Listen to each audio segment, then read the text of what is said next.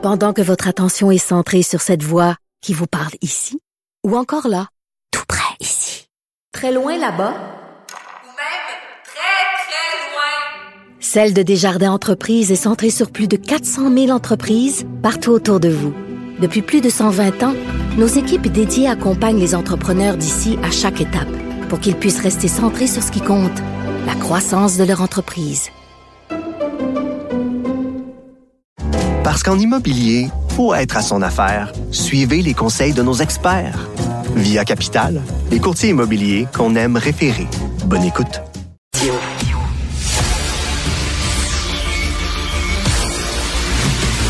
Jean-François Lisée, On va juste dire qu'on est d'accord. Thomas Mulcair. Je te donne 100 raison. La rencontre. C'est vraiment une gaffe majeure. Tu viens de changer de position. Ce qui est bon pour Pitou est bon pour Minou. La rencontre. Lisée. Mulcair.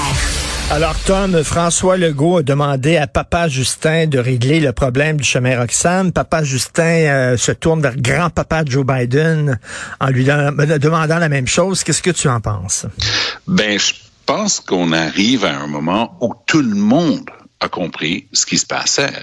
Écoute, parfois il y a des éléments qui arrivent tous en même temps. Un, il y a déjà eu un ministre, Marco Mendicino, responsable de sécurité publique au fédéral, qui a dit Moi, j'ai une entente avec les Américains pour changer la fameuse, le fameux traité de tiers pays sûr.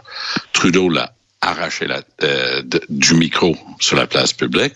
On n'entend plus parler. Pour moi, la seule interprétation possible, c'est qu'il se trame quelque chose et peut-être on aura des nouvelles lors de la visite de Biden.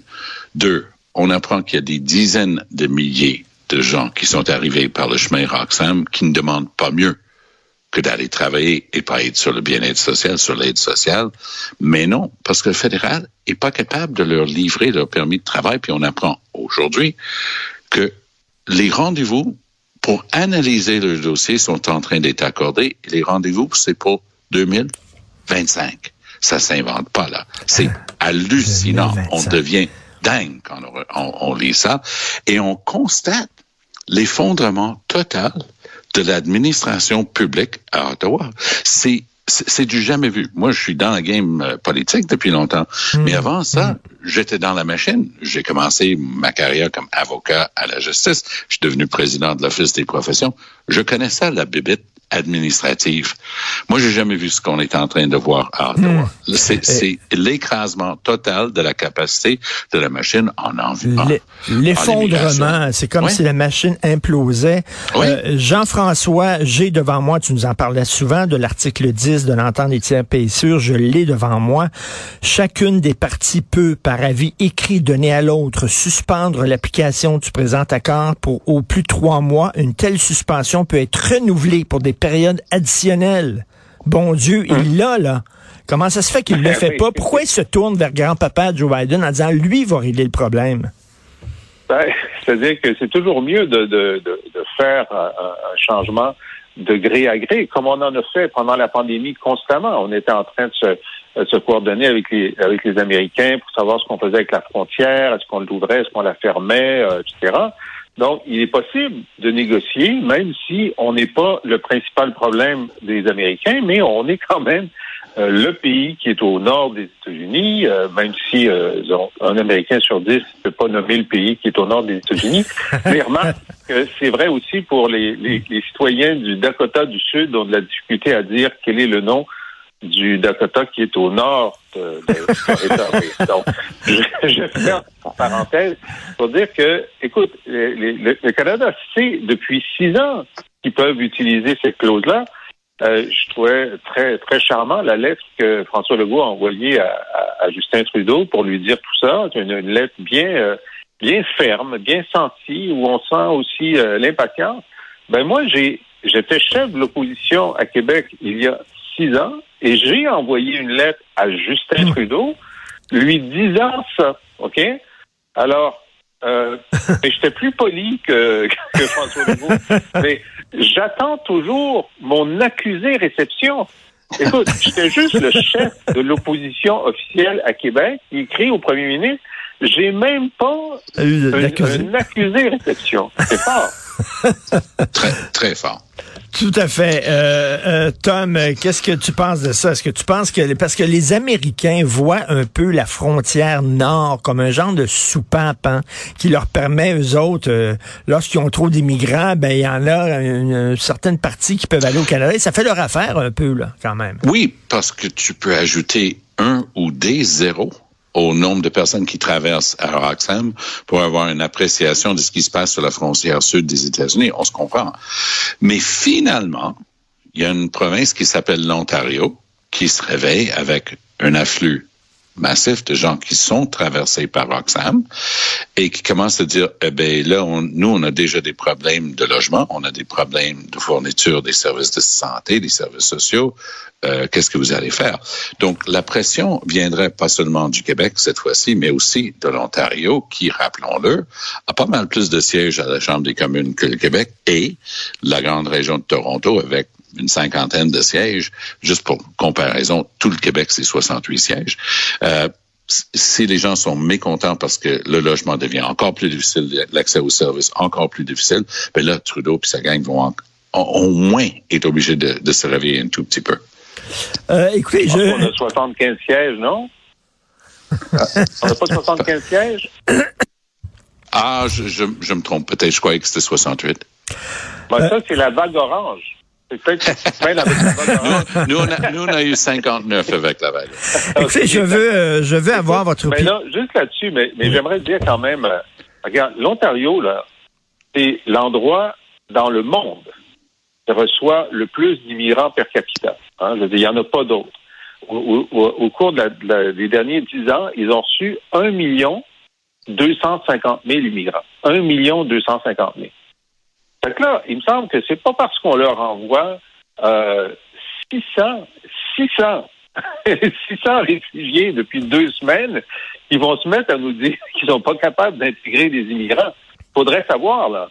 Et d'ailleurs, je voyais que la Chambre de commerce de l'Ontario réclamait plus d'immigrants parce qu'ils ont, malgré 1 million 250 000 nouveaux immigrants, ils ont toujours une pénurie de main-d'œuvre, ce qui est bien la preuve que ça, c'est un, c'est un serpent qui mord sa queue. Là. C'est, plus d'immigrants, plus tu as besoin de, gens pour, euh, ben euh, faire, les, faire tous les services auxquels ils ont, ils ont droit, ils ont besoin. Mais quoi qu'il en soit, euh, je pense que une, des raisons pour lesquelles on voit une telle incompétence fédérale à délivrer des permis de travail en moins de deux ans, c'est parce que l'afflux total d'immigrants là, on parle, il y a les, temporaires en plus, est tellement grand qu'on a franchi et de loin la capacité du Canada, pays du G7, à correctement gérer l'entrée massive d'immigrants. C'est tout simplement ça.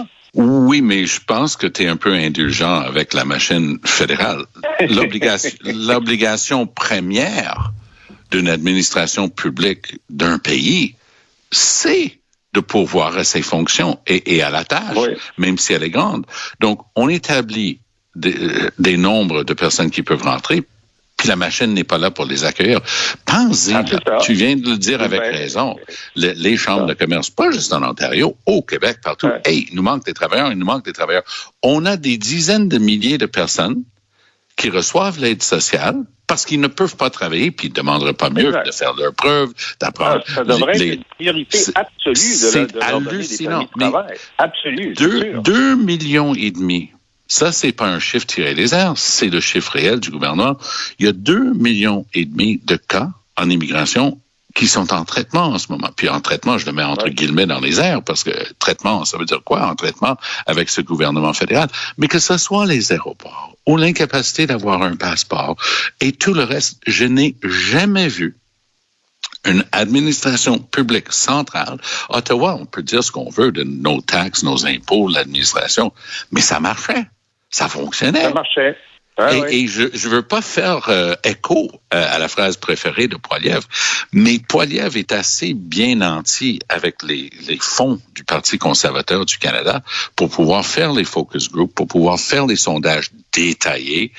Et lui, il sait qu'il a un filon très riche à exploiter en disant tout est, tout est brisé. Il n'y a rien qui marche. mais moi, je, je, comprends ce que tu dis, puis je pense qu'il y a un filon avec le Canada, est brisé. Mais moi, j'ai une autre solution. On devrait juste quand, fermer ça, puis repartir sous un autre nom qui s'appellerait le Québec. Euh, écoute, avec tout le sérieux du monde, parce que je connais très bien les deux pour avoir travaillé pendant bien longtemps, l'administration publique québécoise est autrement plus performante que l'administration publique canadienne. On, on, personne ne saurait me contredire là-dessus. Si je regarde comment on a mis en place l'assurance parentale en dans de mm. quelques mois à peine, une fois la décision prise, les premiers chèques étaient en train de sortir. On avait décentralisé l'administration à Rouen-Noranda, créant des emplois bien, bien euh, rémunérés et bien appréciés en région. Et le système marche. Donc, on est capable, nous, de construire des choses qui fonctionnent, mais à Ottawa, ils seraient toujours en train de prendre des bons lunchs pour se gratter la bedaine et en discuter. Il n'y aurait rien qui aurait été fait. Vous parliez de pénurie de main-d'œuvre. Jean-François, on lit aujourd'hui qu'il manque 4000 éducatrices en garderie. Il manque des milliers d'infirmières. Il manque des milliers d'enseignants. Euh, des policiers aussi à Montréal. Il en manque coudon. Ces gens-là sont passés où? Qu'est-ce qui arrive, Jean-François? Est-ce que c'est une certaine génération qui ne s'intéresse plus à ce genre de job-là? C'est trop prenant, c'est trop exigeant, quoi? Ben, quand on regarde, euh, on pourrait se poser la question, est-ce que les gens ne veulent plus travailler? En fait, hmm. on, est dans un niveau record du nombre de gens qui travaillent. sur 100 Québécois, il y en a plus qui travaillent qu'à n'importe quel moment de notre vie depuis, depuis les années 60. Il y a plus de gens de, de, âgés de plus de 65 ans qui travaillent qu'à n'importe quel moment où on a eu des statistiques. Le taux de chômage est en bas de 4 ce qu'on pensait impossible pour l'économie québécoise. Et si on a un réfugié qui arrive, qu'on lui donne un permis de travail, il se trouve un emploi dans les 24 heures. Exact. Alors, c'est pas que les, c'est pas que les gens veulent pas travailler. Au contraire, ils travaillent énormément. Mais euh, c'est que la, pyramide des âges fait que il y a plus de vieux et moins de jeunes, et que ce que les démographes nous disent depuis 30 ans, euh, ce qui est arrivé au Japon, ce qui est arrivé en Espagne, ce qui est arrivé en Italie, c'est qu'on entre dans une zone de pénurie d'emplois structurels, quel que soit le mmh. nombre d'immigrants qu'on intègre ou non. Et donc, il faut modifier nos comportements, modifier la façon dont on s'organise, euh, automatisé partout. On a vu euh, récemment les robots qui vont servir dans les restaurants euh, les, plats préparés.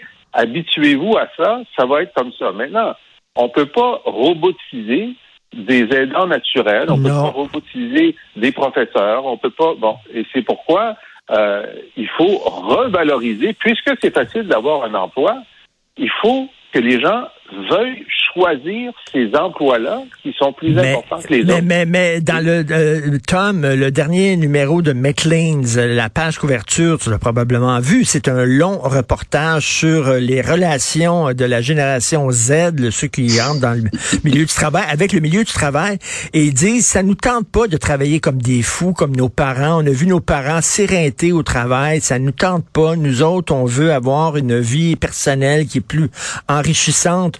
Donc, euh, veut dire, ça veut dire que s'en aller éducatrice, s'en aller infirmière, s'en aller professeur, euh, ça les intéresserait de moins en moins. C'est inquiétant quand même. Certainement pas cinq jours par semaine, week-end et soir, de temps en temps sur des shifts. Si on regarde euh, les quarts de travail pour les corps de police, notamment dans les petites municipalités, c'est hallucinant. On, appelle ça des swing shifts. Hein? On change de quart de travail constamment pour que tout le monde ait son tour avec les, les pires euh, quarts de travail. Et essaie de, dire à un jeune aujourd'hui, en fait, euh, oui, tu as fait ton ta technique policière, oui, tu as fait l'école nationale de police à Nicolette, puis maintenant tu vas gagner un bon salaire, mais voici tes quarts de travail, ça va être euh, non. Il n'y a pas de il y a pas de vie en faisant ça et, et ça change beaucoup hein. quand moi j'ai fait mon cours de droit les gens savaient qu'en rentrant dans les grands bureaux d'avocats c'était matin midi soir week-end point on n'en discute pas. Ben, aujourd'hui, les gens n'acceptent plus ça. Bon, oui, il va y avoir des rushs, oui, il va y avoir des urgences, mais l'idée de s'attacher euh, au métier à tisser pour pour pas pouvoir s'enfuir, c'est fini cette époque-là, c'est révolu. Et cette génération-là, oui, elle, elle, se croit tout permis et tout dû. C'est hmm. vraiment très, je, sais que je fais classique hmm. petit vieux avec une barbe blanche qui juge une autre génération. Mais, Mais- parle avec quelqu'un qui travaille dans le secteur des ressources humaines, puis ils vont te di- dire qu'ils n'ont jamais vu ça, ce qu'ils sont en train de Ben, vivre avec fait. cette génération. Et, et je lisais dans le Wall Street Journal, euh, Jean-François, au mois de décembre, on disait que euh, la, la, la relation de la génération Z avec le travail est en train de causer une véritable crise nationale qui est en train de menacer le système économique américain. Je, je cite, c'était dans le Wall Street Journal. Oui, ben moi, a une citation que j'adore, et celle-ci, je sais pas qui l'a dit, et ni à quel, à quel moment de l'histoire, mais elle dit, il n'y a rien à faire avec les jeunes, ça fait des générations qu'on le dit. alors, alors on, C'est bon, on c'est bon, c'est finit bon. toujours par s'ajuster. Hey, si tu savais ce que le Wall Street Journal disait de la génération des hippies dans les années 60 et 70, c'est sûr que le système allait s'écrouler?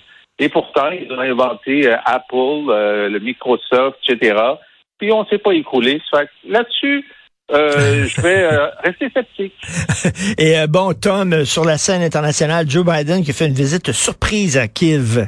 T'en penses quoi? Oui, puis il y a une phrase qui me préoccupe, parce que même au pire moment d'une autre guerre où les grandes puissances se battaient par pays interposés, la guerre de Vietnam, on a pu créer un processus de paix. Ça a pris des années et des années, mais il y avait des manières de se parler à Paris. On s'est mis en terrain un peu plus neutre et, et on a réussi tant bien que mal à, à sortir de la guerre au Vietnam. La phrase que j'ai pas aimée de la part de Biden, c'était The United States will be there for as long as it takes. Alors, les États-Unis seront là pour vous aussi longtemps que ça prend, ce qui est tout à fait normal face à une agression complètement illégale et sanguinaire de la part de la Russie en Ukraine. Full stop. On, on s'entend là-dessus. Le problème, c'est que par personne interposée, ils veulent se battre. hein. Les Américains et les Russes sont prêts à se battre jusqu'au dernier Ukrainien. Et à un moment donné, on voit que la Chine est en train d'envoyer des armes en, en Russie. Mais non, c'est connu et vu et su. Les- le- la Corée du Nord, toujours aussi agréable, en train de dire, pour nous, le Pacifique est un champ de tir dorénavant pour nos balistiques intercontinentales, nos, nos missiles balistiques intercontinentales. Alors, on, on s'en va où avec ça? Et, et qui, où sont les voies? Richard, ton papier ce matin m'a plu beaucoup parce que tu, tu es sur, sur ce thème-là. Ouais. Tu es, juste en train de... Tu, tu, tu, tu prétends pas avoir la prescription, l'ordonnance pour la solution, mais tu dis qui est en train de parler où nous serons dans un Mais c'est an. l'engrenage, aimé. c'est l'engrenage qui me Ben fait oui. peur, moi, tu sais, parce que chaque décision, on dit, ben c'est la meilleure décision. Effectivement, il faut aider l'Ukraine contre la Russie. Donc oui, il faut leur envoyer des, des armes défensives. Et après ça, oui, il faut leur envoyer des armes offensives. Mais, mais chaque décision qu'on prend nous amène dans un engrenage. Et, Oui. euh, et, euh, et Jean-François, on n'en on n'en voit pas la fin de ça. là. C'est inquiétant. Oui, on n'en voit pas la fin, mais tout a une fin. Alors, euh, en ce moment, c'est sûr que le gars le plus euh, le plus déçu de la planète, c'est Vladimir Poutine, parce qu'il y a un an, il pensait conquérir l'Ukraine en quelques semaines. Là, un an plus tard, il est retranché dans à peu près la zone qu'il possédait avant le déclenchement de la guerre, à peine un peu plus. Et là, de, de, de mobilisation en mobilisation, en ce moment, on est, on est censé être en train d'assister à une grande offensive russe parce qu'il a massé 100 000 nouvelles troupes, là, qu'il a, il a dû les recruter, y compris dans les prisons. Hein, on dit euh, les amène euh, pour euh, en leur disant qu'ils vont avoir une remise de peine. Euh, mais s'ils désertent, ils vont être tirés. C'est très motivant. Donc, on avait l'impression qu'il y aurait une offensive importante en ce moment, mais elle ne fonctionne pas. Alors, de mois en mois, de saison en saison, les stratégies de Poutine pour essayer plus de gagner la guerre dans le sens d'envahir l'Ukraine, ça c'est plus possible, mais juste de, de maintenir l'ensemble de, de son territoire qui va euh, du Donbass jusqu'à la Crimée, euh, il n'arrive pas à stabiliser son petit gain. Alors, c'est sûr qu'il y a un moment où il va avoir épuisé suffisamment de ressources pour venir à la table des négociations. Et c'est quand ça, ça arrivera, est-ce que ça va être le mois prochain, est-ce que ça va être dans un an, ça va être dans trois ans, on ne le sait pas. Ça dépend pas de nous, ça dépend de lui. Mais quand il viendra, là, il y aura une discussion des alliés avec Zelensky pour lui dire, ben là, tu vas quand même lui laisser la, la Crimée, tu vas quand même lui laisser le Donbass. Ça va être à ce moment-là que cette conversation-là va avoir lieu. Et entre-temps, à mon avis, le Canada, les États-Unis, la France, la- l'Allemagne font ce qu'il faut pour montrer qu'on est résilient dans un combat avec un bully. Et on ne sait pas où c'est que tout ça va nous mener. Merci beaucoup, messieurs. On se Salut. reparle demain. demain. Salut, bye. Merci, salut.